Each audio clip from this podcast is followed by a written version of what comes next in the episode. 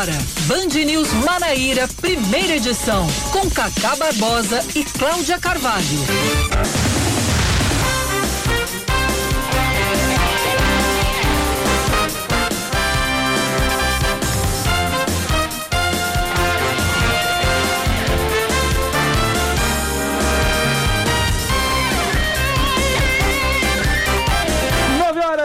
27 minutos em João Pessoa, 9 horas 27 minutos na Paraíba. Bom dia, bom dia, bom dia. Hoje é segunda-feira, começando tudo de novo, é dia 30. 30 de agosto de 2021, está no ar mais um Band News Manaíra, primeira edição comigo, Cacá Barbosa e com Cláudia Carvalho. Bom dia, Cláudia. Muito bom dia, Cacá Barbosa. Bom dia, boa semana para todo mundo que está sintonizado na 103,3. Nós vamos juntos até às 11 horas trazendo as notícias mais importantes do estado da Paraíba. Antes, porém, contudo, todavia, entretanto, o que aponta o seu calendário neste dia 30 de agosto de 2021? Hoje é Dia Nacional de Conscientização sobre a Esclerose Múltipla. Também é Dia Internacional das Vítimas de Desaparecimentos Forçados e hoje é Dia Nacional do Perdão. E essa data tem um, um, significado todo especial porque foi criada a partir de uma proposta de uma deputada paulista que teve um filho assassinado, né? O, no ano de 97, o garoto tinha oito anos e foi assassinado. E a mãe, que era deputada pelo estado de São Paulo, ela propôs essa lei porque ela e o marido decidiram perdoar os assassinos. O detalhe é que um dos assassinos resolveu matar a criança porque ele era funcionário, tinha sido funcionário do casal e o menino reconheceu. Então ele foi assassinado. E aí a, é, a deputada é Keiko Ota e o marido dela é ah, o Mazataka eu lembro. Ota. O Ives Ota é o nome do menino. Exatamente. Ives Ota era o nome do menino que, que, foi morto pelos bandidos. E mesmo depois de morto, eles continuaram pedindo resgate, porque tinham sequestrado o garoto. Uhum, ah, enfim, aí o, o, os pais criaram uma ONG e a mãe, que era deputada federal, propôs esse, essa data, foi aprovada. O Brasil tem o Dia Nacional do Perdão e tem uma frase muito forte do, do pai do garoto que ele diz o seguinte: perdoar é tirar o ódio de dentro de você mas a gente continua lutando por justiça, justiça é outra coisa. Agora, pense num negócio difícil, é o tal do perdão. Não pense que é fácil, não, viu? Não é fácil. Não, não é fácil, não. Misericórdia. Pense num negócio difícil. Todo dia a gente tem que pedir força, liber... É, força e sabedoria para. Pois é, mas a perdoar. intenção deles era é justamente criar uma data para que se refletisse sobre o, o, perdão e eu acho que o exemplo deles é algo que realmente nos estimula muito a refletir sobre a capacidade do ser humano de perdoar. É verdade. 929, vamos aos destaques desta segunda-feira, 30 de agosto de 2021. Vamos que vamos!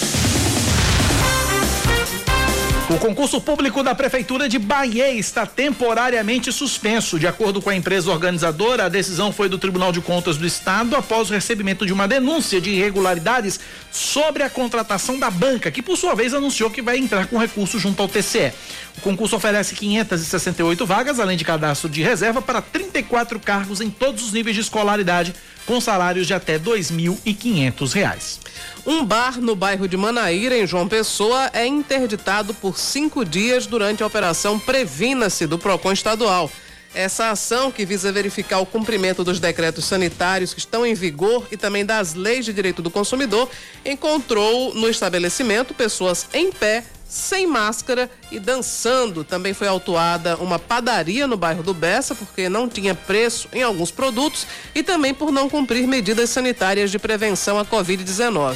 Além de João Pessoa, 11 estabelecimentos foram autuados ou notificados em Catolé do Rocha e quatro foram autuados em São Bento, entre bares, restaurantes, postos de combustíveis, supermercados e agências bancárias. A Paraíba recebe entre hoje e amanhã 50, mais de 53 mil doses de vacinas contra a Covid-19. De acordo com a Secretaria Estadual de Saúde, chegam logo mais às três da tarde 21.060 doses da Pfizer. Outras 32.500 unidades da AstraZeneca desembarcam em solo paraibano ano por volta de 1 e 10 da madrugada. Ainda de acordo com a Secretaria Estadual de Saúde, todos os imunizantes são para concluir o esquema vacinal da população paraibana, ou seja, apenas para segunda dose. O Sistema Nacional de Emprego de João Pessoa oferece 605 oportunidades de trabalho durante essa semana para candidatos com os níveis fundamental, médio, técnico e também superior. Em destaque estão as vagas para costureiro, supervisor de vendas de serviços e monitor de sistemas eletrônicos de segurança, com seis oportunidades cada. E tem também 500 vagas para atendente de telemarketing. O trabalhador interessado precisa agendar o atendimento no site agendamentocinejp.joaopessoa.pb.gov.br. Informações podem ser obtidas pelo 3214 1712, repetindo 3214 1712. Em busca de saídas para a crise hídrica, o governo federal deve detalhar até o fim da semana o programa que vai dar descontos na conta de luz para quem economizar energia. Uma das ideias prevê conceder um bônus, ainda não definido, para aqueles que reduzirem o consumo entre 10 e 20% até o mês que a partir do mês que vem. Na última sexta-feira, a Agência Nacional de Energia Elétrica voltou a se reunir e decidiu elevar de novo, novamente mais uma vez, a tarifa extra na conta de luz. O anúncio do reajuste da chamada Bandeira Vermelha 2, que começa a valer em 1 de setembro, deve ser feito entre hoje e amanhã. A expectativa é de que o aumento seja de até 50%, passando de R$ 9,49 para atenção para pancada, 14 reais a cada 100 kWh consumidos. Vamos agora falar de esportes. Vamos falar de esportes agora. Em uma partida que você ouviu ontem aqui na Band News FM Manaíra, o Botafogo jogando em Teresina não sai do 0 a 0 contra o Altos do Piauí. O resultado, válido pela 14 quarta rodada da Série C do Brasileirão, deixa o Belo na terceira posição do Grupo A com 21 pontos. O time do técnico Gerson Guzmão volta a campo domingo no Almedão contra o líder Tom Bense a partir das 8 da noite com transmissão ao vivo aqui na Band News FM Manaíra. 9:33. Band News. Tempo. A semana começa com previsão de sol entre nuvens pela manhã e pancadas de chuva à tarde e à noite, mínima de 22 graus, máxima de 30. Agora na capital paraibana, 27 graus é a temperatura. Em Campina Grande, a segunda-feira também deve ser de sol entre nuvens pela manhã, mas tem a previsão de pancadas de chuva à tarde e também à noite. A mínima é de 20, a máxima pode chegar aos 28 graus. E na Rainha da Borborema, nesse momento, dia quente, segunda-feira começou com calor, 25 graus em Campina Grande. 934 na Paraíba. Vou começar esse jornal mandando um beijo muito carinhoso para dona Iperneste Carneiro, nosso ouvinte de todas as manhãs aqui na Band News FM.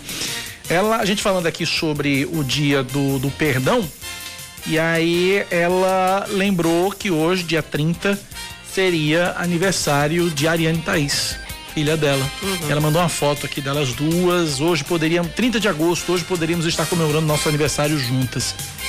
Então tá aí, Dona Ipernestre, um beijo muito carinhoso, nosso carinho, nossa solidariedade de sempre. Dona Ipernestre que é uma lutadora, né? E que, é verdade.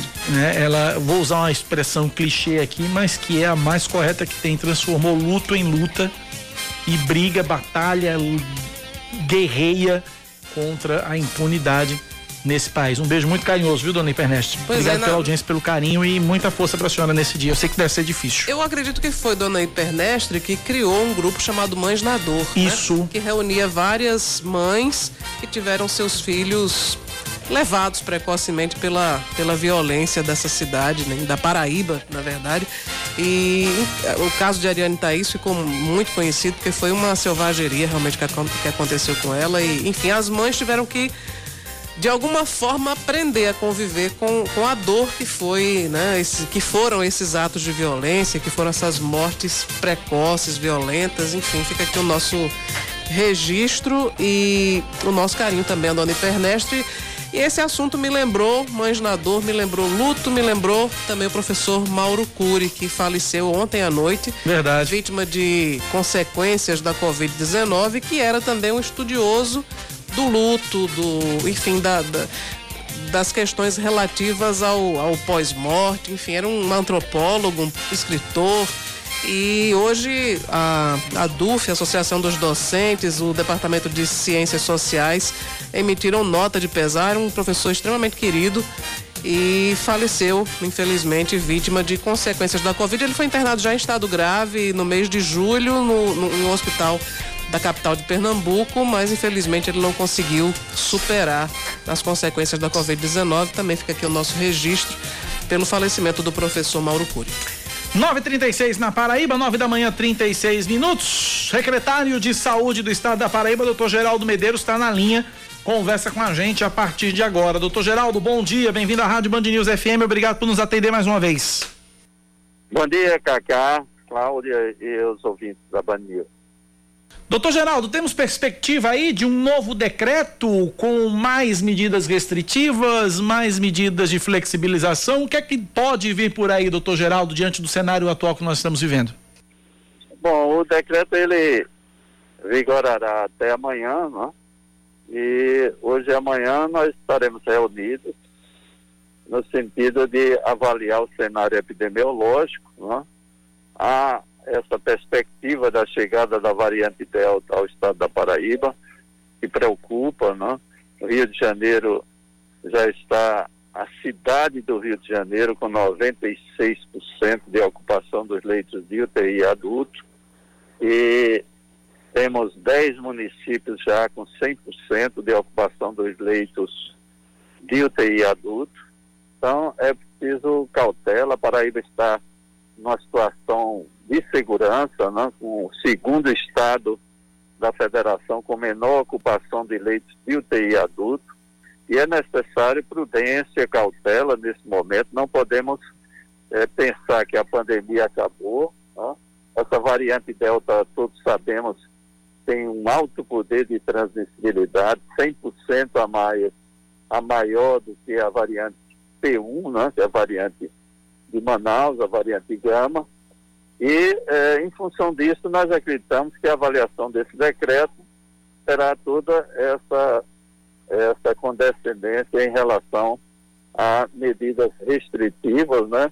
Acreditamos que o decreto eh, deliberará né, eh, o governador e a avaliação técnica também, num patamar mais ou menos semelhante ao anterior.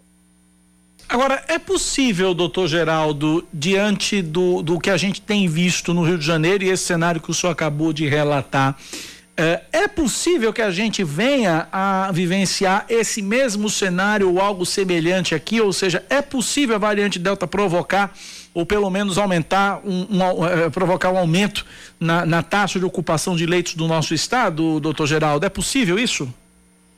É, nós não acreditamos que ocorra o mesmo cenário do Rio de Janeiro, até por conta é, de que o Rio de Janeiro tem uma geografia totalmente diferente da grande João Pessoa né, e do estado da Paraíba. Além disso, é, o estado da Paraíba tem uma rede de hospitais robusta, né, e testou mais de 30% da sua população, 1 milhão e 200 mil paraibanos foram testados, né? isso é muito importante. É, nós antecipamos 230 mil doses há um mês e meio atrás para aplicar como D1 naquela época, vocês lembram, não? Né? Todas essas ações preventivas e a colaboração da população também, né? da maior parte da população, tem contribuído para que a Paraíba tenha esse cenário de realce nacional, como o segundo estado da federação com menor ocupação de leitos de UTI adultos, só perdendo para o Acre, que é um, estado muito pequeno. Então, eh, nós não acreditamos que ocorra essa avalanche de internações, não? como está ocorrendo no Rio de Janeiro. É, é importante que as pessoas entendam que o uso da máscara é importante, continua sendo importante, né? o distanciamento físico, e principalmente nos finais de semana evitar espaços públicos, bares, restaurantes com aglomerações ou festas internas dentro de casa, porque o que tem se observado no Rio de Janeiro são famílias inteiras contaminadas devido à alta transmissibilidade da variante Delta. Então, essas reuniões familiares com 10, 15, 20 pessoas, de tetos diferentes e de amigos, elas, com a variante Delta, são uma fonte contínua de propagação e de contaminação das famílias. Doutor Geraldo, bom dia para o senhor. Eu queria saber a respeito da situação dos idosos que já foram vacinados aqui na Paraíba, porque o Ministério da Saúde anunciou que haverá uma dose de reforço para idosos e também para imunossuprimidos. Isso porque em, em, alguns estados do Brasil, acho que aqui na Paraíba também, os idosos, apesar de terem completado esse ciclo vacinal, mas ainda uh, alguns contraíram coronavírus e houve casos assim bastante é, conhecidos, como o de Tarcísio Meira, em que vieram, inclusive, a falecer. Eu queria saber aqui na Paraíba, qual é o, o panorama dos idosos que, mesmo vacinados, eles contraíram e, porventura, tiveram complicações por causa da Covid?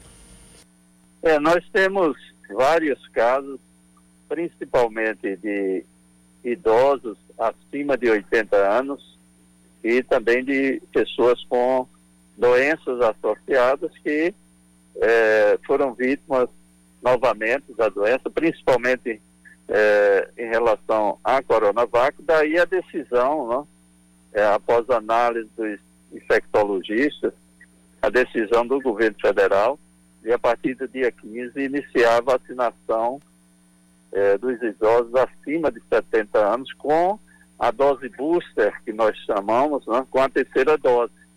Porque é, o que se observa é que, principalmente, é, todas as vacinas, mas a, a Coronavac com maior intensidade, há um declínio rápido, né, no espaço de 4, 5 meses, da reação imune, isto é, da produção de anticorpos.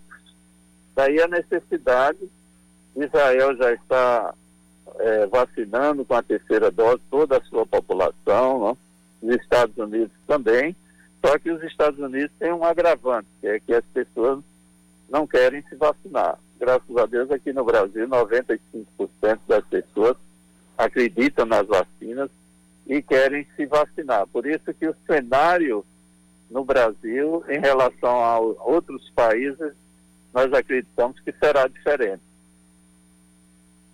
Também nesse mesmo, né, né, tratando, abordando esse mesmo assunto, por causa da vacinação do, de reforço dos idosos, houve uma recomendação aí do Ministério da Saúde é, para que ah, se guardem vacinas, ao invés de promover a vacinação dos adolescentes, essas doses fossem reservadas para os idosos. E nesse fim de semana chamou a atenção a reação do prefeito de Cabedelo, Vitor Hugo, que fez um desabafo nas redes sociais dizendo que se sentia muito desestimulado com, com essa, essa decisão, porque Cabedelo estava já efetivamente vacinando menores de 18 anos sem comorbidades. Eu queria que o senhor analisasse isso. É, é necessário mesmo essa reserva? Ah, qual é a sua opinião a respeito desse assunto? Bom, quando nós estamos diante de uma situação ainda de escassez de vacinas, apesar de ter melhorado bastante a oferta de vacinas, nós temos de adotar um critério de vacinar primeiro aquelas pessoas mais fragilizadas, mais vulneráveis. É esse o critério da vacinação. Por isso que, na minha opinião, nós temos de priorizar os idosos acima de 70 anos é, em relação à terceira dose, né? principalmente porque nós sabemos que alguns municípios, como é o caso de Cabedelo, receberam é, a vacina, vacinas não? Num quantitativo importante em decorrência de ter uma população flutuante, temporária, né, de veranistas e que se vacinaram em outras cidades. É, então é uma situação peculiar de Cabedelo, mas que não foge à regra de que devemos priorizar neste momento aqueles municípios que estão numa campanha de vacinação mais avançada, iniciar imediatamente a vacinação dos idosos é, acima de 70 anos com a vacina Pfizer né, e a realização da terceira dose. É isso que vai ser deliberado amanhã numa reunião CIB, que é da Comissão Intergestores Bipartite, que representa todos os 223 municípios, e a, uma das proposições vai ser essa. Os municípios que estiverem num, numa campanha mais avançada deveriam iniciar a terceira dose com a Pfizer para os idosos é, acima de 70 anos que já têm seis meses da segunda dose. Secretário, na sua previsão, eh, nós estamos avançando aí nesse processo de imunização, existe essa nova etapa prevista de dose de reforço para os idosos e para também imunossuprimidos, mas na sua opinião, o senhor que vem acompanhando tão de perto essa pandemia desde o início, quando é que a gente finalmente vai poder dizer a pandemia acabou e aposentar as máscaras, por exemplo? Bom, essa é uma pergunta que é difícil responder, não? Né? nós esperamos que dia 15 de setembro, até dia 15 de setembro, nós teremos vacinado toda a população vacinável da Paraíba é, acima de 18 anos. Né? E até o final de outubro, toda a população com a primeira e a segunda dose é, terá sido imunizada. É, em relação ao abandono das máscaras, nós temos de esperar é, mais um tempo não, para observar é, o comportamento da variante Delta e, e, em função disso, não podemos cometer os mesmos erros que outros países cometeram. Foi o caso de Israel, que mandou retirar as máscaras e depois teve de voltar, é, do Reino Unido né, e de alguns estados do sul dos Estados Unidos e que tem, nesse momento, uma alta incidência de casos. Os Estados Unidos está com a média de 180 mil casos diários 25 mil leitos de UTI é, ocupados, de UTI adulto, e uma média de 1.300 até 1.800 mortes diárias. Então, precisamos aprender com o erro dos outros e não cometer os mesmos erros. Ok, conversamos, portanto, com o secretário estadual de saúde da Paraíba, doutor Geraldo Medeiros. Muito obrigado, doutor Geraldo, por nos atender mais uma vez, como sempre. Um forte abraço, até a próxima. Um abraço em todos. Obrigado pela participação. É, a gente ficar fazendo pergunta difícil pro secretário, Cláudia Carvalho. Mas perguntar a gente é, pergunta. Né? A gente é pago para isso, né? É. Mas a resposta é uma, ainda é uma resposta um pouco. É muito complicada, né? Distante ainda. Ainda é um pouco difícil. Claro, você sabe quem já está em João. Quem, quem está na Paraíba? Quem? Ministro da Cidadania, João Roma. Se embarcou hoje cedo em Patos. É, foi recebido pelo prefeito Nabu Vanderlei pelo deputado federal Hugo Mota, pela ex-prefeita Chica Mota. Fui na, no site do Ministério da Cidadania para ver a agenda do ministro. Esse evento não consta, na verdade, não contém nada de compromisso hoje na agenda oficial do ministro no site do Ministério da Cidadania. Então a gente não sabe nem o que ele veio fazer aqui. Vamos tentar descobrir trazer informação para você. Fato é que João Roma está em Patos, desembarcou no começo da manhã de surpresa, eu não esperava essa visita do ministro. Não. Pois é, eu, eu realmente estava aqui me perguntando se durante o fim de semana havia sido é, dada alguma informação, havia sido dada alguma informação a respeito dessa visita, mas realmente não me recordo. É visita surpresa, nova modalidade? Pois é. Será que ele foi naquele voo de Recife para Patos? Foi estrear? É. Bom, deixa eu trazer aqui uma. A, fazer um ajuste aqui numa informação que a gente trouxe no começo do jornal e que acabou de chegar, é que uh, o, o, a gente trouxe a informação de que o Cine JP estava oferecendo 605 vagas de emprego, sendo 500 para ser para atendente de Sim. telemarketing. Mas o, a, a, a, as, as vagas foram retiradas as vagas não estão mais disponíveis. Entretanto, o processo seletivo continue. Ou seja, as pessoas já foram pro, já estão participando do processo seletivo, mas as vagas, quem for lá no Cine e atrás das vagas, das 500 vagas para telemarketing, não tem mais disponível. Então, então, já foram selecionados os candidatos, já estão lá fazendo o processo seletivo para o preenchimento das vagas. Então, são 105 vagas de emprego é, para o Cine Municipal. Lembrando que o agendamento tem que ser feito no site cine, agendamentocinejp.joaopessoa.pb.gov.br. 9 horas mais 50 minutos na Paraíba 950. Cláudia, e o prefeito de Cabedelo não gostou nem um pouco dessa história da suspensão das vacinas lá, né? 12 não, mais, né? Não gostou mesmo. Ele disse que estava muito desmotivado, né? A respeito, depois que tomou conhecimento dessa, dessa medida que era para suspender a vacinação. A cidade de Cabedelo está promovendo hoje uma repescagem para aplicar a primeira dose da vacina em todas as pessoas que estão aptas a receberem o imunizante. Podem se vacinar os moradores de Cabedelo sem comorbidades acima dos 18 anos e aqueles que tenham comorbidade acima dos 12. Mas segue suspensa e, sem data para retornar a vacinação em adolescentes sem comorbidades. O secretário de Saúde do município, Murilo Suassuna, disse que essa pausa seguiu uma orientação do Ministério Público Federal e também do Ministério da Saúde. Eles pedem para que os municípios que já estão vacinando adolescentes se suspendam, que aguarde próxima orientação, que é exatamente no dia que a partir do dia 15 de setembro a gente fazer a terceira dose dos idosos acima de 70 anos e os suprimidos a partir de 15 de setembro.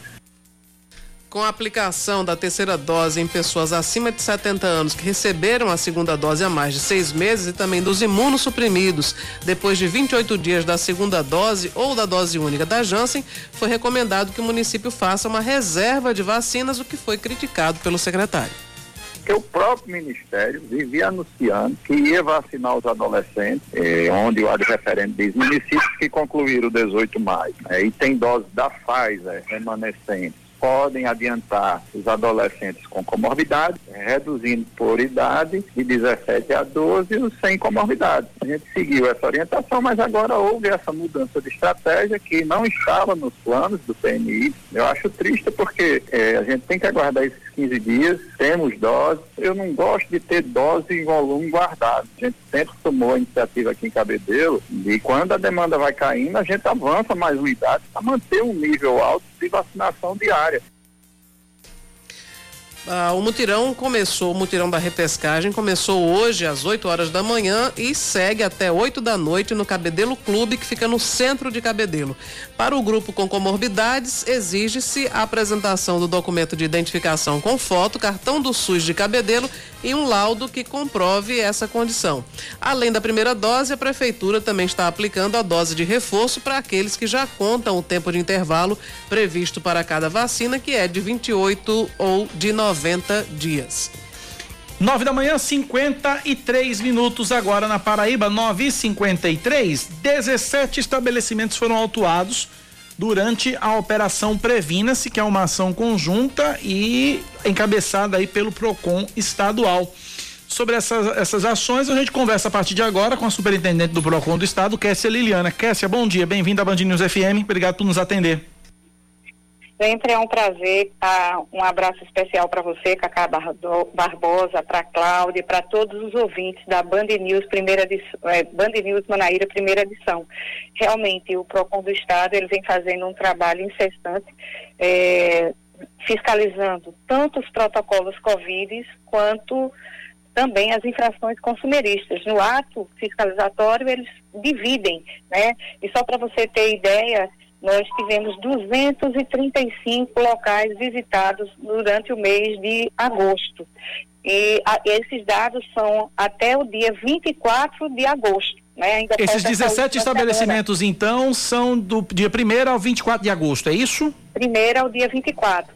Ah. Nós fiscalizamos escolas, panificadoras, bares, restaurantes, postos de combustíveis, supermercados, comércio varejista, bancos, cinema, petiscaria, é, companhias aéreas, transportes rodoviários, pizzaria, coopera, é, cooperadora de, de crédito, lojas de conveniências, e isso tudo nos municípios de João Pessoa, de Bahia, Cajazeira, São José de Piranha, São João do Rio do Peixe, Cabedelo, Catolé do Rocha, Santa Rita e São Bento.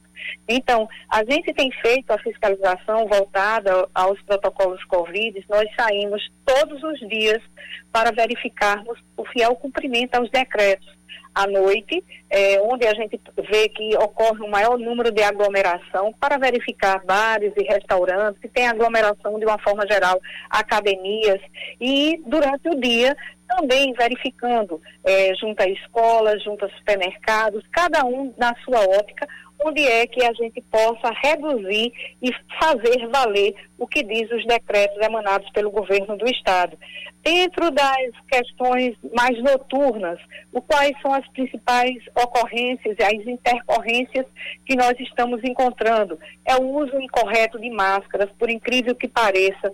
Nós já estamos há um bom tempo de pandemia, as pessoas, principalmente quem manuseia alimentos, a gente ainda encontra esse tipo de irregularidades. Quando o PROCON ele entra no estabelecimento, ele já vai com um olhar bem técnico, voltado para encontrar se tem alguma irregularidade. Por isso que a gente já entra filmando, tirando fotos, e infelizmente a, gente ainda se depara com isso. Falta de dispensa de álcool em alguns locais.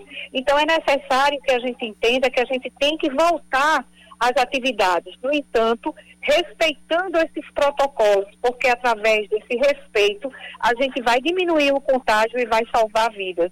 Então, essa uma, uma síntese apertada, porque é, a respeito de, de, de da, das infrações é, consumeristas de, de, nosso Estado, e aí nós temos que, que que não ocorre são apenas infrações de cunho é, da Previnas, né? É necessário que as pessoas entendam, por exemplo, eh, nós tivemos uma nota da, da, do Sindicato das Escolas Particulares dizendo que o que tinha sido encontrado era uma, uma situação apertada, só era falta de exemplar do Código de Defesa do Consumidor, e infelizmente isso não corresponde à verdade. Nós já tivemos... Agora, Kessia, é, para a gente entender então, para a gente entender, quais foram então as principais irregularidades encontradas, tanto no âmbito da Operação Previnas, que tem o objetivo específico de verificar o cumprimento das medidas sanitárias, mas dentro da norma do consumidor, quais foram as principais ocorrências encontradas, Kessia, para a gente poder simplificar e, e, fazer o nosso ouvinte Pronto, entender de forma mais clara? De ordem consumeristas, é, nós ainda encontramos produtos sem a precificação correta, nós encontramos produtos fora do prazo de validade, ou produtos sem um prazo de validade, né? Falta de exemplar do Código de Proteção e Defesa do Consumidor. Essas são as principais, a, a precificação de forma incorreta. Essas foram as principais é, infrações de cunho consumerista. Já de cunho dos protocolos nas escolas, por incrível que pareça, a falta da organização dos alimentos, considerando uma distância mínima de um metro e meio em seus quatro lados, né? É, as carteiras, elas têm que estar todas voltadas para uma direção, para que os alunos eles não aglomerem e, e não fiquem uns de, frente uns aos outros. Né? Lixeiras com tampa, com dispositivo que permita a abertura e o fechamento sem o uso das mãos. Né? É, demarcação da área de fluxo das pessoas para evitar aglomeração. E também é, a, distância, a distância mínima entre as pessoas de um metro e meio em todos os ambientes, internos e externos. É, tudo isso é, são as principais coisas que nós estamos detectando através da fiscalização. Então, é necessário que o consumidor nos auxilie, primeiro, fazendo o uso correto da máscara, o, é, cobrando que aquele estabelecimento tenha álcool para ele higienizar as mãos, ou ele mesmo tendo, eu ando com recipientes de álcool para todo canto, né? verificando se tem aquele local que ele está indo, se tem a verificação de temperatura, tudo isso, Cacá, porque é, através de, da utilização desses protocolos, a gente vai diminuir o contágio. Se você está usando máscara, não a máscara embaixo do queixo, que essa máscara daí não está protegendo de nada. Né? Infelizmente, a gente ainda encontra esse tipo de ocorrência. Por exemplo, quando a gente entra em qualquer recinto, seja ele qual for, de ordem consumerista, que tem uma pessoa sem máscara ou com seu uso incorreto, aquele estabelecimento ele sofrerá uma penalidade de 100 reais por pessoa encontrada naquele recinto. Então é necessário que é, é, isso envolva tanto a conscientização do fornecedor como do consumidor também. Ok, conversamos, portanto, ouvimos, portanto, Kessia Liliana, superintendente do PROCON estadual. Kessia, obrigado pela atenção, bom dia para você. Eu agradeço, Cacá, estamos sempre à, à inteira disposição, sua, de Cláudia, e todos os ouvintes da Band News, segunda edição, Band News Manaíra, é, primeira edição. Prazer sempre. Obrigado pela participação. 10 em ponto, intervalo, a gente volta já já.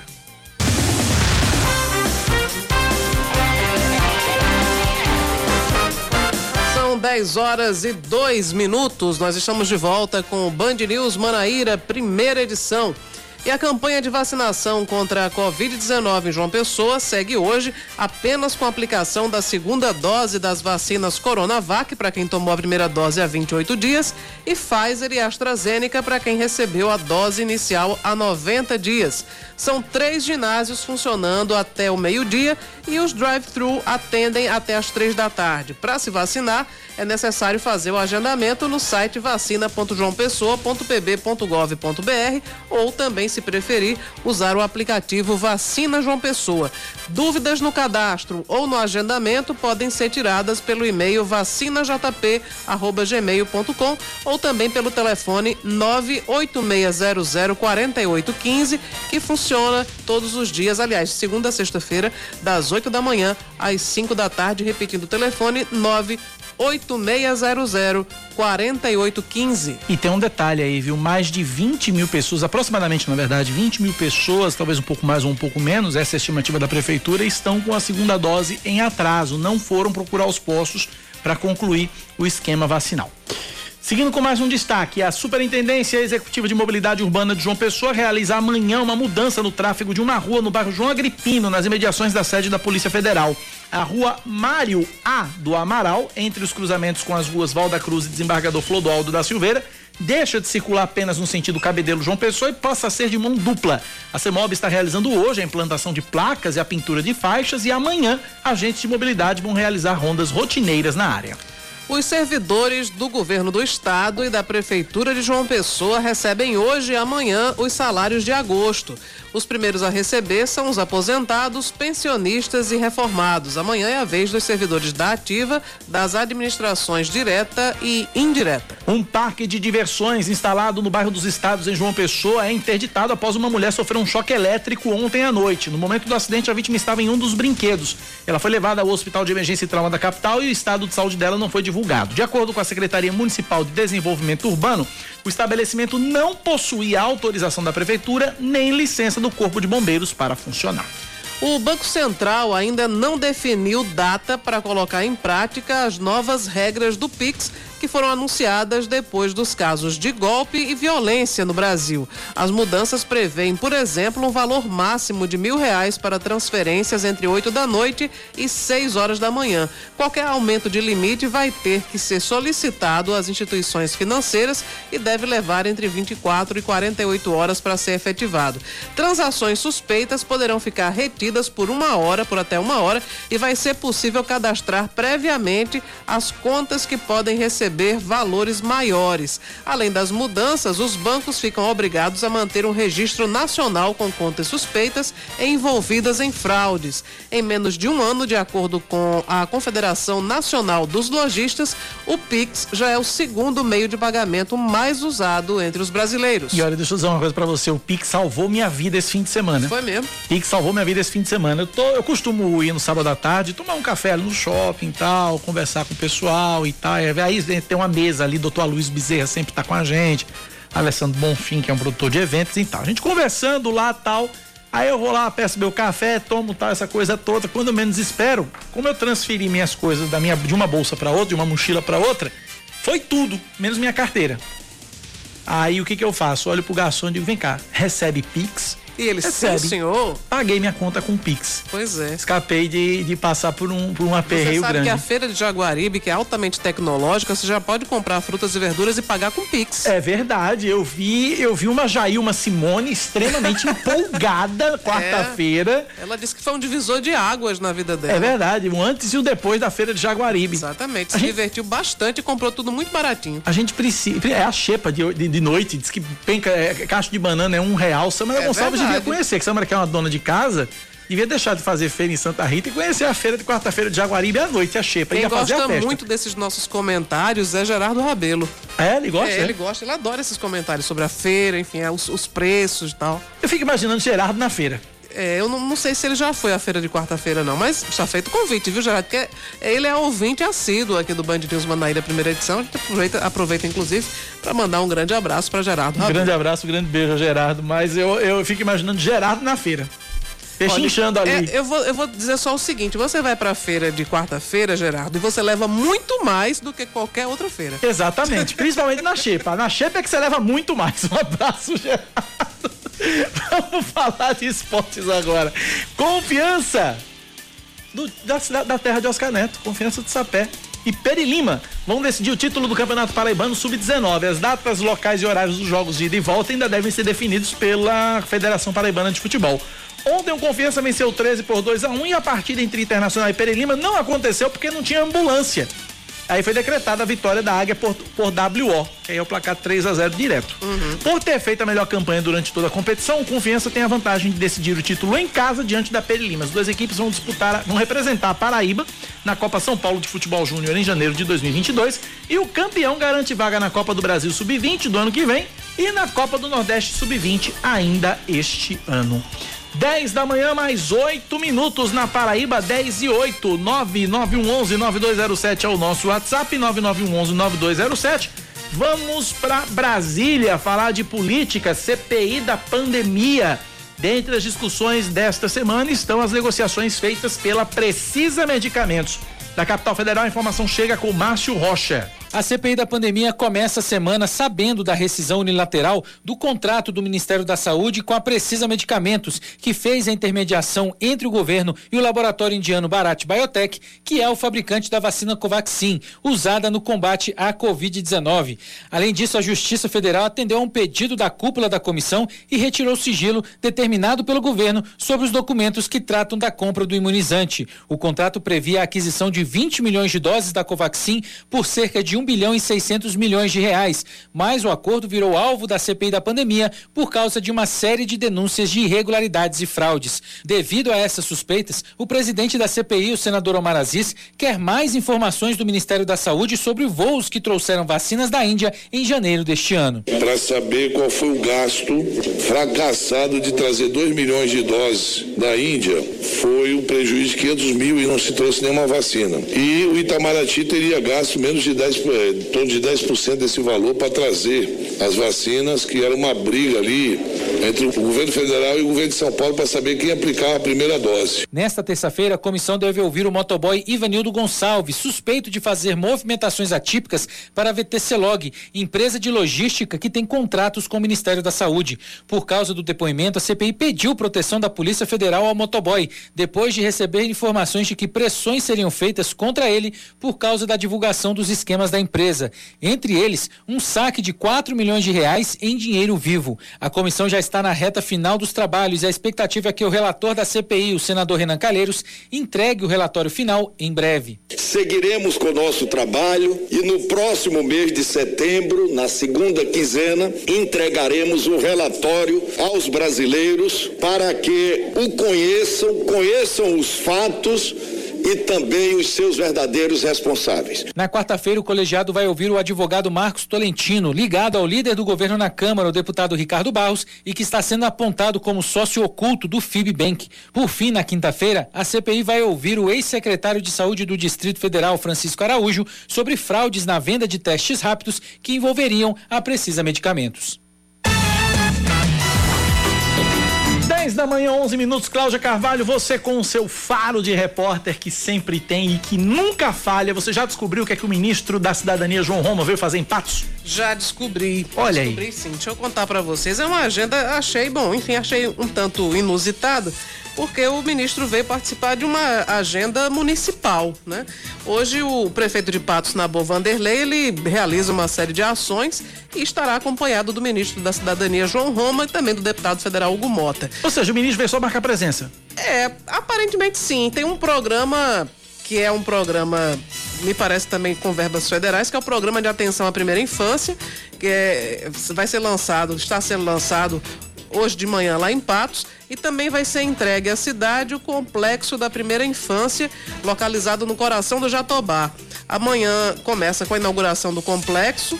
Uh, que será composto pela Praça Jordivan da Costa Lucena, que ganhou novo layout em alusão ao programa de atenção à primeira infância. Também o CRAS Mariana Alves ganha uma nova sede e a creche municipal Glaucio Buriti passou por reforma e melhorias em sua estrutura física. A solenidade de inaugurações começou às 8 horas, agora às 10 horas está as autoridades estão indo para o auditório do Sebrae de Patos, onde participarão da cerimônia oficial de lançamento do programa de atenção à primeira infância, o PAI. O evento contará com a participação de autoridades locais, vereadores, secretários municipais, presidentes de conselhos, representantes da sociedade civil organizada, imprensa e o ministro, assim como representantes das secretarias municipais que estão envolvidas nesse projeto. Então, uma agenda municipal, mas que está recebendo lá o reforço da, da presença do ministro João Roma. Por falar em reforço, sim, nosso querido Salles Fernandes mandou pra gente aqui uma foto do rádio dele. Ele tá no trânsito, mas sintonizadíssimo aqui na Band News FM Manaíra, 103,3. A gente agradece demais pela audiência. Grande. É, como é, é, Baraúna, não? Como é que é o termo que a gente usou aqui outro é dia? É Baraúna mesmo. Grande, não? não, mas como é, é baluarte. Baluarte. Grande baluarte, um baluarte da cultura cajazeirense, uma da... baraúna frondosa lá de Cajazeiras, grande Salles Fernandes. Cláudia, 10 e 13 na Paraíba, que loucura em Araçatuba hoje, hein? De madrugada. É. Caos, cenas de terror, cenas de desespero, bandidos tocando. O novo cangaço, podemos dizer assim. Eles pegaram reféns para fazer Pe... escudo humano. Para né? pegar escudo humano. E aí tem informação, atualização que vem que chega de lá.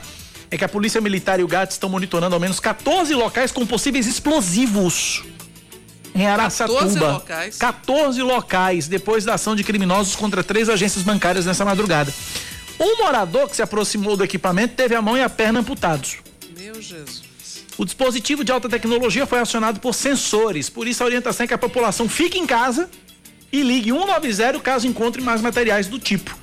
Em entrevista à Rádio Band News FM, o capitão Guedes, da Polícia Militar, confirmou três mortos na ocorrência. Um bandido foi abordado na zona rural, trocou tiros, acabou baleado. Um morador que teria filmado a ação e foi morto pelos criminosos. E um terceiro homem ainda não identificado. Equipes fazem buscas por pelo menos 30 assaltantes na região. Vias urbanas e rodovias estão bloqueadas por viaturas da Polícia Rodoviária de São Paulo, com apoio da PM de Bauru e de São José do Rio Preto, além do helicóptero Águia da Polícia Militar de São Paulo. Que loucura, o cara chegou perto, Cláudia. E aí o sensor detectou a presença, explodiu, o cara perdeu o braço e a perna, a mão e a perna. É, é impressionante o nível da violência, né? Já tem 14 locais com explosivos, a cidade virou um campo minado. Verdade. Imagino, é, é, assim, é o terror mesmo, né? Porque todo mundo que tá em Araçatuba tá morrendo de medo, né? Tá morrendo de medo de, de acontecer, enfim, uma explosão ou tiro mesmo cidade virou literalmente um campo três pessoas mortas, né? Nesse. É, três pessoas mortas. Quatro ficaram feridas. É, é. Até agora e a situação é de muito medo, de pânico é na pânico, cidade. é pânico. E você naquela tensão, você não pode sair de casa porque a cidade virou um campo minado. Que coisa louca, gente, que coisa louca. O Valmir tá perguntando se esse programa de partes é só com verba municipal ou tem verba federal no meio. Bom, eu não sei porque o release da prefeitura ele não informa isso, mas vou tentar descobrir. Acho acho eu que a verba deve ser federal, né? Porque uhum. para o ministro se, se abalar de Brasília para Pato sem ter nenhuma anotação na agenda oficial, deve ter alguma, alguma participação do governo federal. Aproveito para mandar também um grande abraço para o nosso ouvinte, Roberto, que está nos bancários, mandou também aqui uma mensagem dizendo que está na audiência pela web. Ó, chegou a informação, as informações não param de chegar de Araçatuba. Desses 14 que foram identificados, esses 14 explosivos, dois foram já desativados pelo GAT. Né? E aí o capitão Guedes da PM disse agora há pouco que não foi possível confirmar a maneira como esses dispositivos funcionam, se é de forma remota ou se é apenas por sensores, como é que é o negócio, mas fato é que o campo minado tá molesta lá em Araçatuba, no interior de São Paulo, uma ação completamente louca na madrugada. 10 da manhã, 16 minutos na Paraíba, 10 e 16. Vamos a Brasília. Fernanda Martinelli tem informações. É você, Fernanda, bom dia. Oi, Cacá, bom dia a você, bom dia a todos os ouvintes.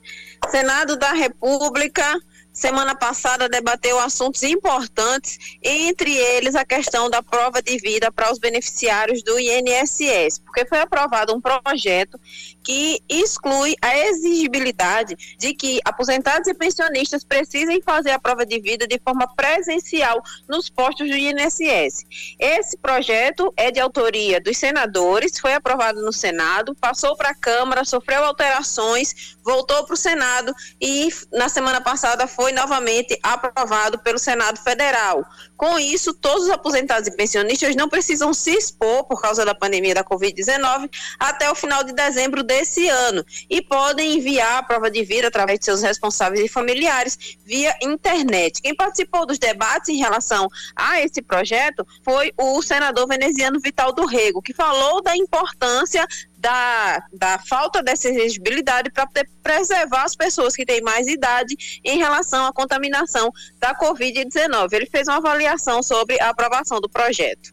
De brasileiros com idade avançada, com situações difíceis motoras, com problemas de saúde em uma plena pandemia, tinham que se desgastar, né? tinham que se humilhar né? Muitos destes em cadeiras de rodas, alguns outros em macas, enfim, um horror o que se produziu a partir dessa exigência da prova de vida na pandemia. Nós apresentamos um projeto de decreto legislativo para assustar esta norma e agora, mesmo que é, dois meses depois, nós conseguimos, através de um projeto de lei de iniciativa do senador Jorginho Melo, mas que teve a nossa contribuição, quando nós provocamos esse debate já em maio, esse projeto foi aprovado para suspender a prova de vida a esses cidadãos e cidadãs, repito, em condições muitas das vezes delicadas, depauperados, né, combalidas, mas que eh, não terão até o final do ano, até o final de dezembro, eh, que se submeterem a essa situação. Então, para mim, foi motivo também de alegria, em razão de saber exatamente dimensionar as agonias provocadas a tantos e tantos que não merecem esse tipo de tratamento. Então, fico muito feliz de ter conquistado essa vitória ao lado de companheiros e companheiras. Veneziano. Veneziano também participou da, dos debates e também foi autor de um projeto que apreende as armas de todas aquelas pessoas que têm porte de arma, mas que praticaram ou estão praticando violência contra mulheres, crianças e idosos. Esse projeto também está em análise no Congresso Nacional e ele também falou sobre essa proposta para que haja essa apreensão e essas pessoas percam o direito de ter a por, é, porte e posse de armas de fogo. Vamos acompanhar.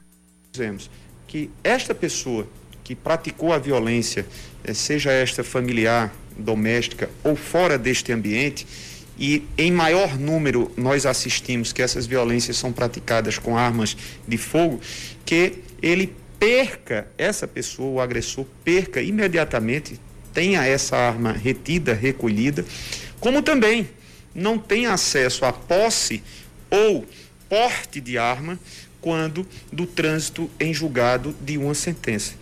Nós sabemos que muitas dessas violências, as primeiras violências, e que terminam levando ao feminicídio, à morte contra a, a mulher, ou seja, retirar a vida da mulher, do idoso ou de uma criança, se dá, mas antes já tendo tido violências de agressões físicas, corporais, até mesmo com o uso de outras armas. E quando você poderia já ter retido essa arma, evitado que essa pessoa, o agressor, tivesse a posse ou a, o porte de armas, você não fez. E aí ela vai e pratica o feminicídio, tira a vida dessas pessoas. Então, esse projeto, ele tende a evitar que isso possa acontecer nos números gritantes e lastimáveis que nós estamos assistindo. E ainda bem que foi acolhido à unanimidade no Senado Federal.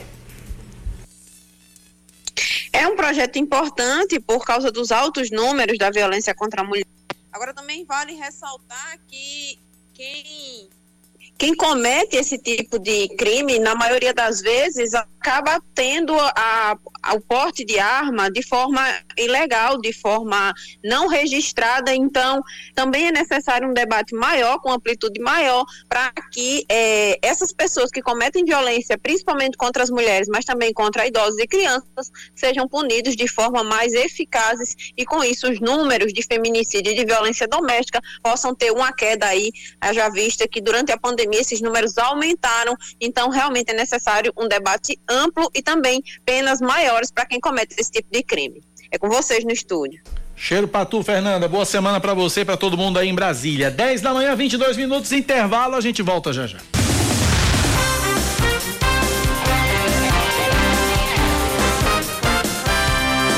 10 e 25 quatro homens suspeitos de crimes de violência doméstica são presos entre a noite de ontem e o início da manhã de hoje em João Pessoa. De acordo com a delegada Paula Monalisa, as prisões aconteceram nos bairros Valentina Figueiredo, Mandacaru, bairro das Indústrias e Colinas do Sul.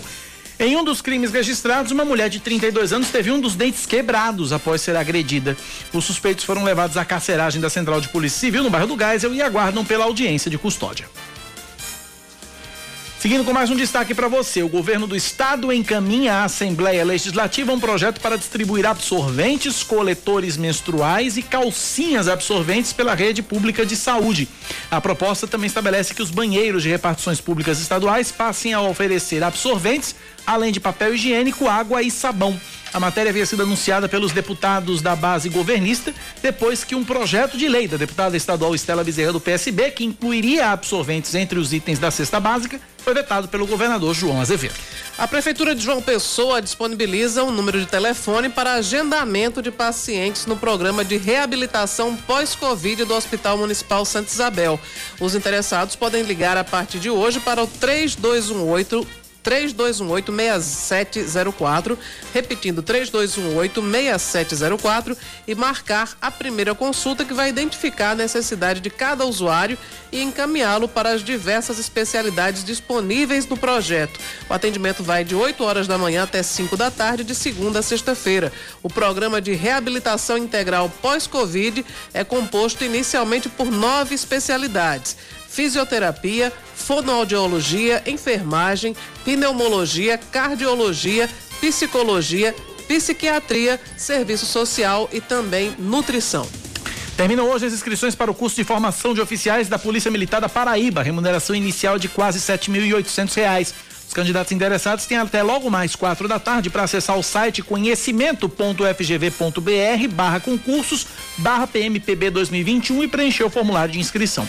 As exigências para o CFO constam no edital que está no site pm.pb.gov.br cai o número de senadores que apoiam a indicação de André Mendonça para o Supremo Tribunal Federal. Atualmente, de acordo com o jornal O Estado de São Paulo, 23 parlamentares se declaram favoráveis ao ex-chefe da Advocacia Geral da União. Em julho, eram 26. Para ser aprovado e substituir Marco Aurélio Melo, André Mendonça precisa de 41 votos. A sabatina dele está travada na Comissão de Constituição e Justiça desde que Jair Bolsonaro decidiu entrar com o pedido de impeachment do ministro Alexandre de Moraes, negado pelo presidente do Senado, Rodrigo Pacheco. Falar de esportes, o 13 não tem mais chances de classificação para a próxima fase da Série D do Brasileirão. Jogando em casa, o Galo empatou ontem 1 a 1 com o Atlético Cearense. A equipe do técnico Wellington Fajardo chegou a abrir o placar com o Leviana, mas Dudu Itapajé marcou para a equipe adversária já nos acréscimos. O Galo encerra a participação na Série D domingo às três da tarde contra o ABC no estádio Frasqueirão em Natal, apenas para cumprir tabela. O Souza, que jogando em casa venceu sábado o ABC de Natal, segue vivo na competição e decide a vaga no interior do Ceará contra o Atlético Cearense, também às três da tarde do domingo. Já o Campinense, com vaga garantida na próxima fase, recebe no mesmo dia e horário o Calcaia no estádio Amigão. E às 10h29, trago uma informação que eu acabo de receber aqui: o seguinte. A seleção feminina de futebol, seleção brasileira de uhum. feminina de futebol, está com dois amistosos agendados na Paraíba. Futebol feminino, Brasil e Argentina. São dois jogos, um em João Pessoa, no Almeidão, dia 18 de setembro, que é exatamente um sábado, e o outro no dia 21 de setembro, que é uma terça-feira, em Campina Grande, no estádio Amigão. Então tá aí, você que gosta de futebol feminino, dois amistosos aí. Um dia 18 de setembro contra a Argentina no, no Almeidão, em João Pessoa, e o outro no dia 21 de setembro com a mesma Argentina no estádio Amigão, em Campina Grande. Informação aí, seleção brasileira de futebol feminino. É imperdível que chama? Imperdível, imperdível.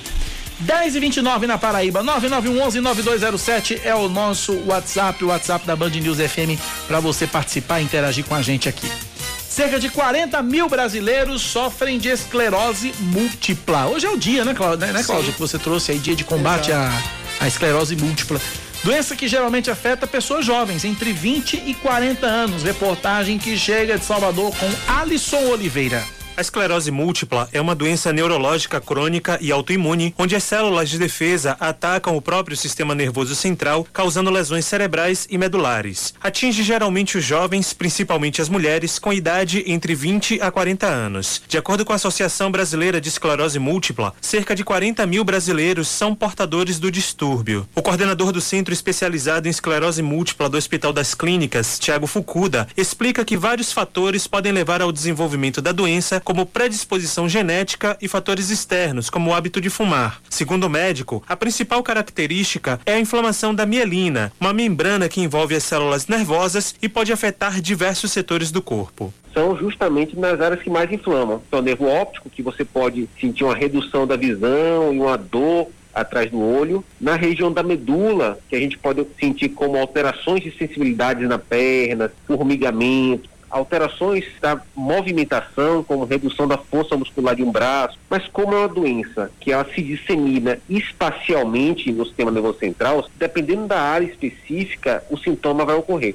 Apesar de não ter cura, a doença tem tratamento que consiste em reduzir os sintomas e evitar o avanço das lesões. A jornalista Tátila Sampaio foi diagnosticada com esclerose múltipla há dois anos. Para ela, um dos maiores desafios é lidar com o preconceito. É necessário um olhar de mais afeto e entendimento do que as pessoas passam. É difícil você ver que você não consegue mais e que você precisa ter outras formas de fazer aquilo que você fazia facilmente. Entender que você pode se reinventar. 30 de agosto é o dia da conscientização sobre esclerose múltipla.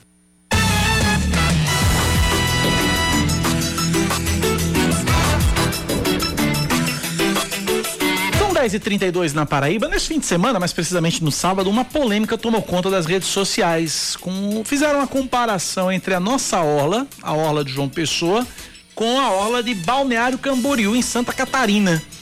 Em destaque estavam o, estava o, o contraste entre os espigões, que tomam conta do litoral lá de Balneário Camboriú, e os nossos prédios baixos aqui na capital paraibana, que é uma, que é uma, das principais características aqui da nossa orla. Desde 89, uma lei proíbe a construção de prédios com mais de 12 metros, é, quase 13 metros de altura na orla.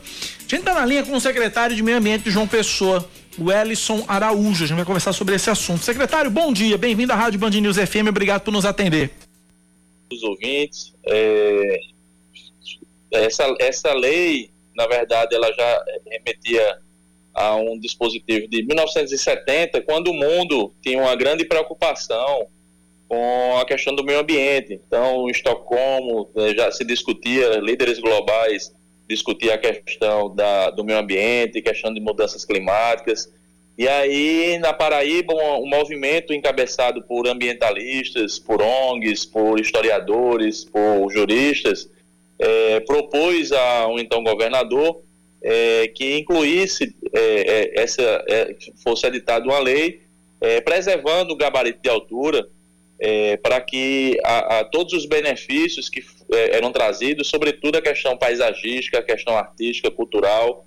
E aí na Constituição de 89 nós tivemos a inclusão desse dispositivo e hoje a nossa Constituição do Estado, seu artigo 229, prevê que a zona costeira ela é parte integrante e é patrimônio paisagístico, cultural e ambiental é, da, da, Paraíba. E aí nós temos essa proteção é, dentro de um cone aéreo que, à medida que vai se afastando do limite da orla, é, a, a, vai sendo autorizado a, a construção de, de prédios, edificações é, mais altas, iniciando Agora, essa, essa proteção com 12 metros e 90. Mas, secretário, é, qual é o efeito prático disso para o nosso ouvinte, por exemplo, que talvez esteja chegando em João Pessoa, talvez que não entenda, puxa vida, mas não pode prédio alto na hora. Qual é o efeito prático disso no nosso dia a dia, secretário? Veja só, Cacá, do ponto de vista ambiental, é, você garante uma circulação é, de vento e calor, é, evitando é, a, é, a, a, o surgimento de ilhas de calor.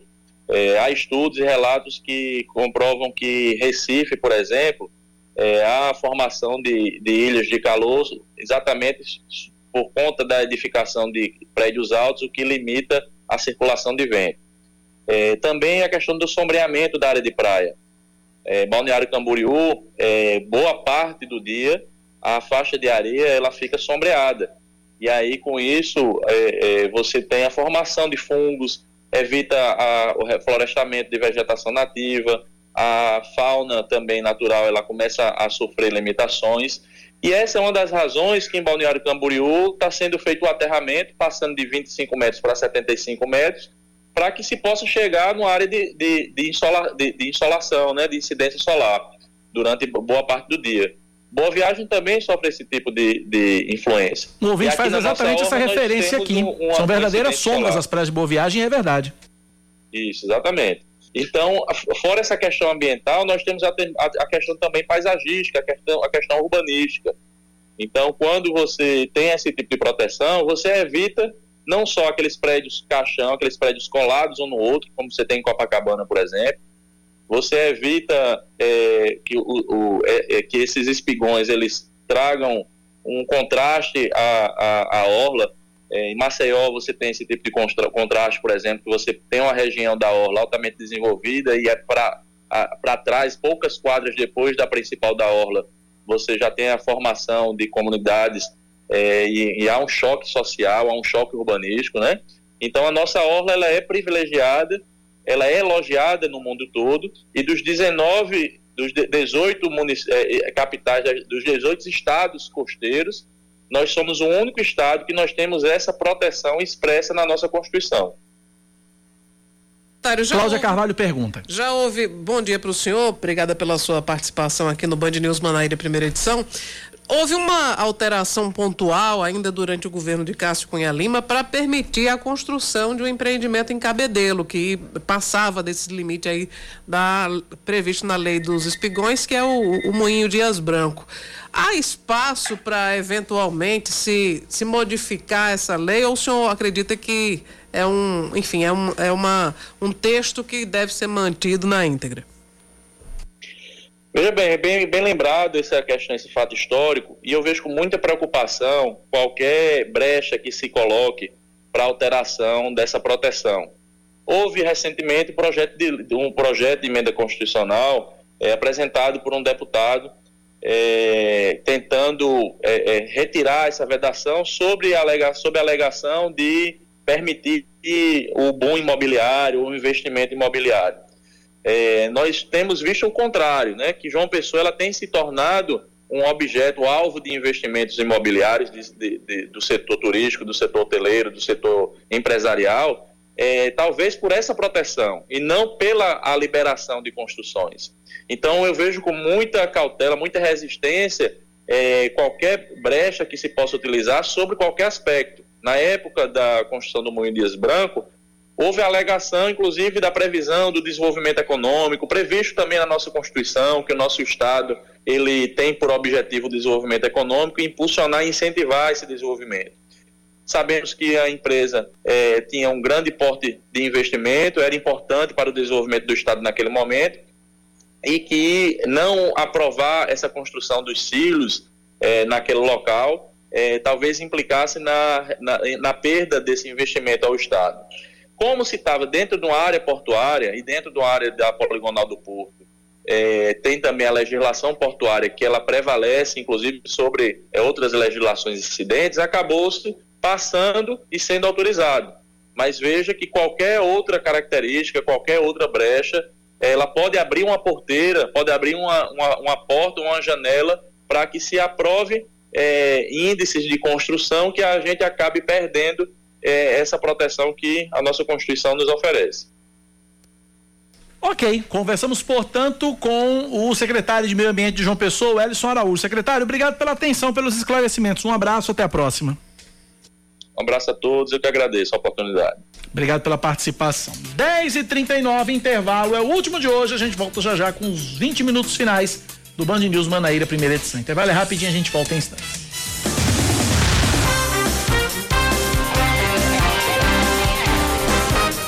Horas e 41 minutos. Nós estamos de volta aqui com a reta final do Band News Manaíra, primeira edição de hoje. A Paraíba registra cinco mortes e 278 novos casos de Covid-19 nas últimas 24 horas. Com isso, o estado totaliza 9.176 óbitos pela doença e 433.012 diagnósticos.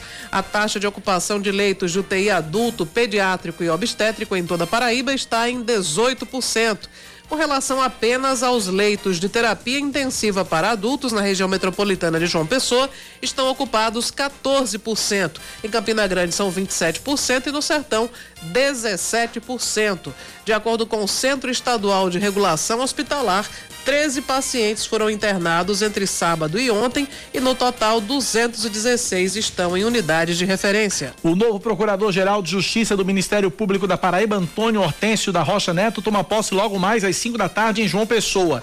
Antônio Hortêncio foi nomeado pelo, procura, pelo governador da Paraíba, João Azevedo, para o biênio 2021-2023, através de uma lista tríplice. Devido à pandemia, a solenidade de posse vai ser restrita a convidados, mas pode ser acompanhada ao vivo pelo canal do Ministério Público Estadual no YouTube. Um homem é preso em flagrante, suspeito de espancar o filho de cinco anos em Cajazeiras, no sertão da Paraíba. O menino e os pais foram conduzidos até a delegacia, onde a perícia constatou hematomas na pele da criança. De acordo com o delegado Ilamilton Simplício, o pai disse que bateu na criança porque ela tinha falado palavrões. A mãe do menino pagou a fiança do marido e eles foram liberados.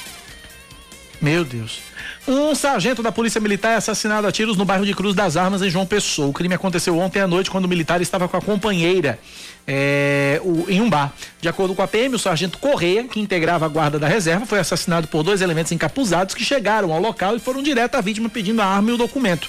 Após a entrega dos objetos, os bandidos atiraram várias vezes contra o militar.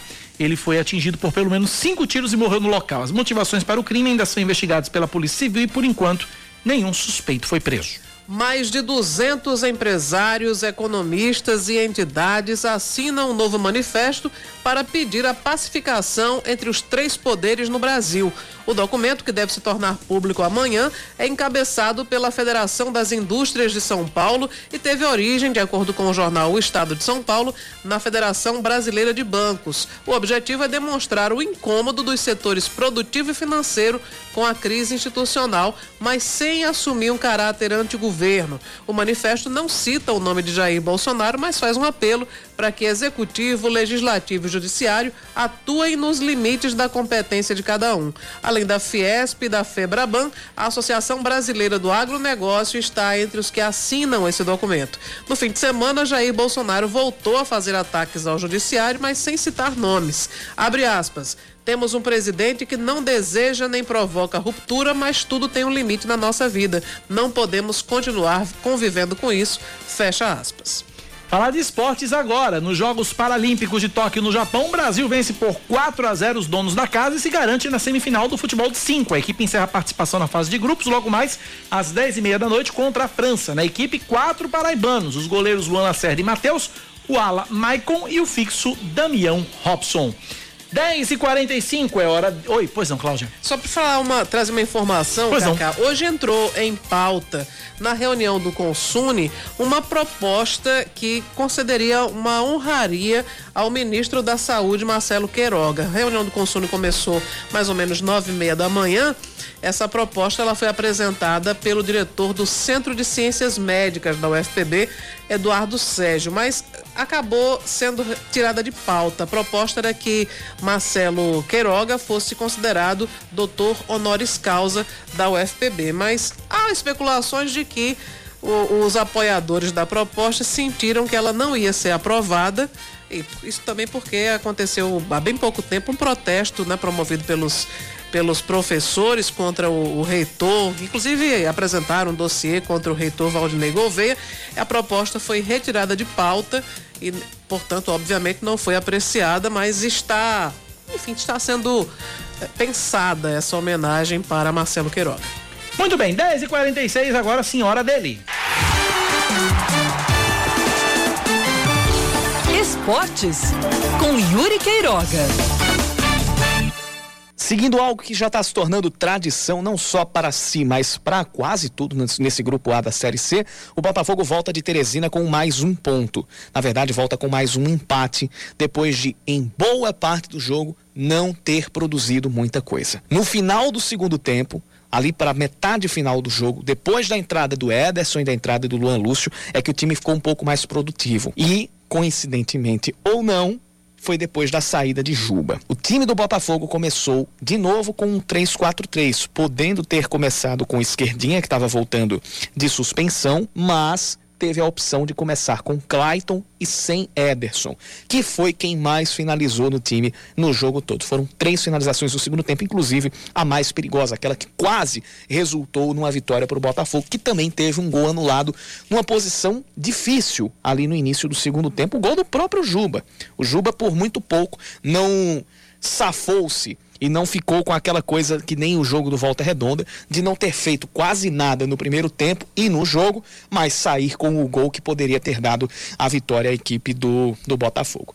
Mas o fato é que, mais uma vez, mesmo com o Clayton em campo, o Botafogo ficou carente da peça que faz a bola chegar até o ataque. Clayton por mais que estivesse em campo, jogou mais como um ponta e não como um articulador de jogadas, como em alguns outros momentos da partida ele até chegou a fazer, especialmente no segundo tempo. E é essa figura que está faltando ao Botafogo. Pode até ser a figura do esquerdinha. Às vezes o esquerdinha jogando e tendo o Clayton junto com ele para tentar uma qualidade melhor de passe e de armação, pode ser uma saída boa para o Botafogo, mantendo essa linha com três zagueiros. Mas já passou da hora do Botafogo resolver o problema da criatividade no meio-campo, de deixar a bola ou fazer a bola chegar ao campo de ataque. Está aprovado que com um pouquinho disso, com um pouco de esforço e até mesmo de organização para fazer a bola chegar ao ataque, cria-se e pode-se sim ser perigoso. O Botafogo só fez o goleiro do Altos defender uma bola aos 45 minutos do segundo tempo. Para um time que está no G4, isso não pode acontecer, ainda que o jogo seja fora de casa. Uma semana vai ter para trabalhar o técnico Gerson Guzmão, podendo ter o elenco mais robusto e de maneira fisicamente melhor, mais perto do 100%, para achar esse ponto que precisa achar no meio-campo e entrar contra o Tombense propositivo e fazendo com que a bola chegue com qualidade ao ataque para poder capitalizar melhor as suas chances. Pelo lado do 13 na Série D, o adeus do Galo da Borborema. Após mais um empate, o que tem sido a tônica da equipe durante a competição, o Galo deu adeus às chances de classificação, não terá a Série D para disputar no ano que vem, e a não ser que consiga a classificação para a fase de grupos da Copa do Nordeste, cuja pré-copa começa em outubro, o 13, no ano que vem, disputará apenas o Campeonato Paraibano. Resta ao Souza uma última chance na rodada final, enfrentando o Atlético Cearense. Uma vitória simples fora de casa dá ao Souza a classificação para a próxima fase. Coisa que é um pouco difícil, apesar da vitória que deu moral, que deu ânimo para a equipe depois dos 2 a 0 em cima do ABC jogando em casa.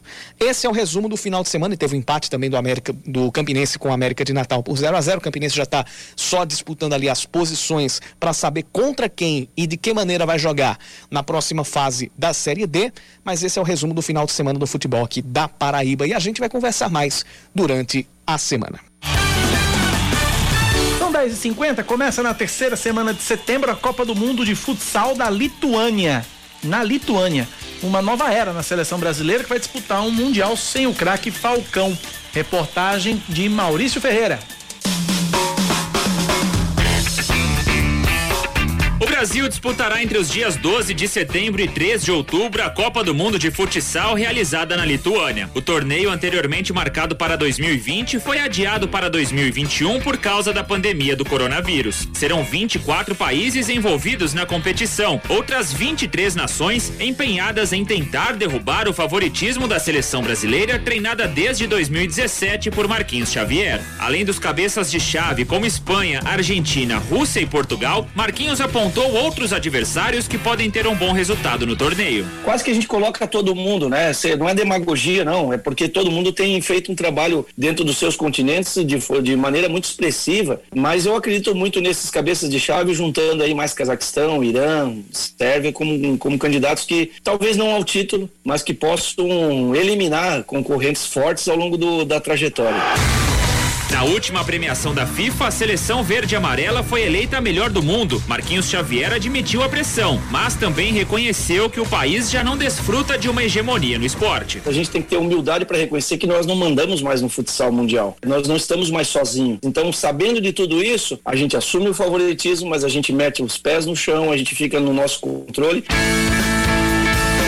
Entre os 16 convocados da lista de Marquinhos Xavier, oito atuam no futsal brasileiro e oito na Europa. Apenas quatro estiveram na última edição, em 2016, quando o Brasil foi eliminado nas quartas de final pelo Irã. Mas os estreantes não significam necessariamente atletas sem experiência. Ferrão, eleito melhor jogador do mundo nos últimos dois anos, vai para a disputa de sua primeira Copa do Mundo.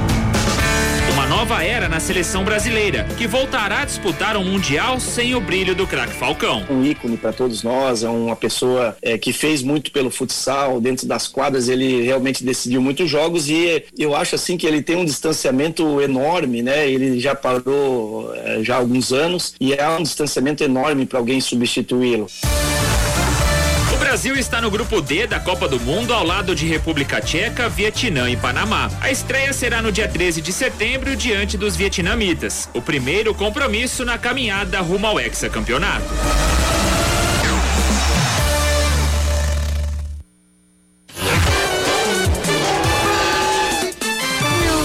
Band News na pista com Zé Carneiro. Olá, meus amigos. A tão aguardada volta da Fórmula 1 depois das férias não aconteceu. Ou melhor, quase aconteceu. Teve treinos livres, teve classificação, teve Russell largando na segunda posição, mas prova que é bom não teve. Em uma polêmica ação, o diretor de prova terminou por encerrar a corrida após algumas voltas com todos os carros atrás do safety car. A medida, muito criticada por alguns pilotos e muitos comentaristas mundo afora, na minha visão foi acertada. A chuva torrencial que caiu sem pena em Spa durante todo o domingo impedia totalmente a execução da prova. Não tinha como correr com segurança naquelas condições com aquele aguaceiro todo. Inclusive, é bom lembrar que no sábado, por uma decisão equivocada da direção de prova. O Lando Norris saiu à pista no Q3, na parte final da classificação, e protagonizou um espetacular acidente que mostrou quão perigosa estava a pista. Entre mortos e feridos, o Norris conseguiu ter o seu carro de volta é, remontado pela equipe McLaren. É sensacional como eles conseguem fazer isso de um dia para o outro. E estava sim alinhado no grid de largada. Mas, como eu já disse, a torrencial chuva que caiu sobre Spa em todo domingo impediu que a prova se realizasse. Os pontos foram distribuídos conforme a regra: menos de 75% da corrida realizada, metade dos pontos. Então, meus amigos, como não houve ultrapassagem, como não houve efetivamente disputa, melhor para o Verstappen, que ganhou as metades, a metade dos 25 pontos, ganhou 12 pontos e meio. E o nosso querido George Russell teve o seu primeiro pódio. Sim, o Russell terminou em segundo e teve seu primeiro pódio. O mérito onde se está? Alguns perguntam. E eu digo, está na classificação eficiente, está na disputa com muito braço que houve no sábado. Então, as voltas que foram contadas são suficientes para dar os pontos. E assim, a Fórmula 1 com disputa de verdade fica para domingo que vem no retorno de Zandvoort, da Holanda. Um grande abraço, até a próxima coluna.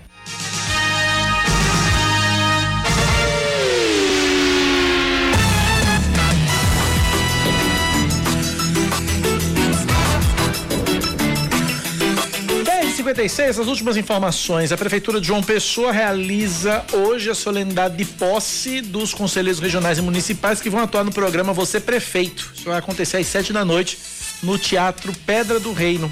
no centro de convenções. 369 conselheiros regionais, 28 municipais entre, titulares e suplentes é, devem ser empossados e que vão representar as demandas vindas dos bairros no chamado, no chamado orçamento popular, que agora é o nome de você, prefeito. Tá aí, portanto, o registro. Lembrando que a solenidade de posse vai adotar todos os protocolos de segurança contra a Covid, uso de máscaras obrigatórias, distanciamento social, álcool gel e tudo mais. Então tá aí hoje a posse dos conselheiros regionais e municipais do programa Você, Prefeito da Prefeitura de João Pessoa. É, e a Prefeitura de Bahia emitiu agora há pouco uma nota pública sobre a suspensão do concurso que foi feita por recomendação do Ministério Público. E aí a nota diz o seguinte, que o Tribunal de Contas é, ele age de maneira preventiva quando abre processo para apurar acusações, não se tratando de decisão final ou de mérito. A prefeita Luciane Gomes diz ainda que todo o trâmite do concurso tem sido acompanhado de perto pelo Ministério Público de Bahia e diz ainda que ele está sendo realizado com transparência e legalidade, que a realização do concurso cumpre uma promessa de campanha, reafirma sua intenção de prosseguir com o concurso, acatando as sugestões do Tribunal de Contas e que o município se compromete em solucionar quaisquer direcionamentos apontados pelo órgão.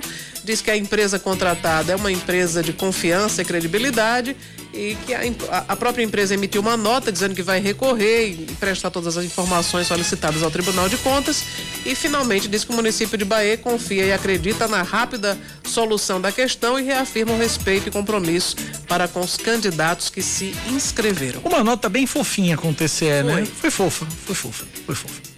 10 da manhã, 58 minutos na Paraíba, é um K, é um B, é um. Ossi. Acabou-se, é ponto final do Band News Manaíra, primeira edição. Hoje não tem TV, né, Cláudia? Você, não, né? Hoje, pra mim não, mas, mas tem, eu tenho. Tem muito mais, com certeza, com muita informação, enfim, com várias atrações. Meio-dia às quatro da Exatamente. tarde no Brasil, gente, Paraíba. Exatamente. Meio-dia, Gerardo Rabelo comandou muito mais na TV Band Manaíra. Hoje não tem Cláudia Carvalho, mas eu estou às quatro da tarde no Brasil, gente, Paraíba, logo depois do Melhor da Tarde, com a minha amiga Kátia Fonseca, trazendo o resumo da área policial e as informações que te interessam nesta segunda-feira.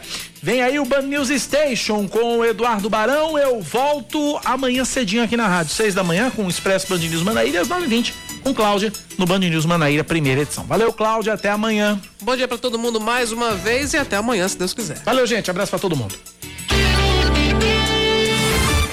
Você ouviu Band News Manaíra, primeira edição.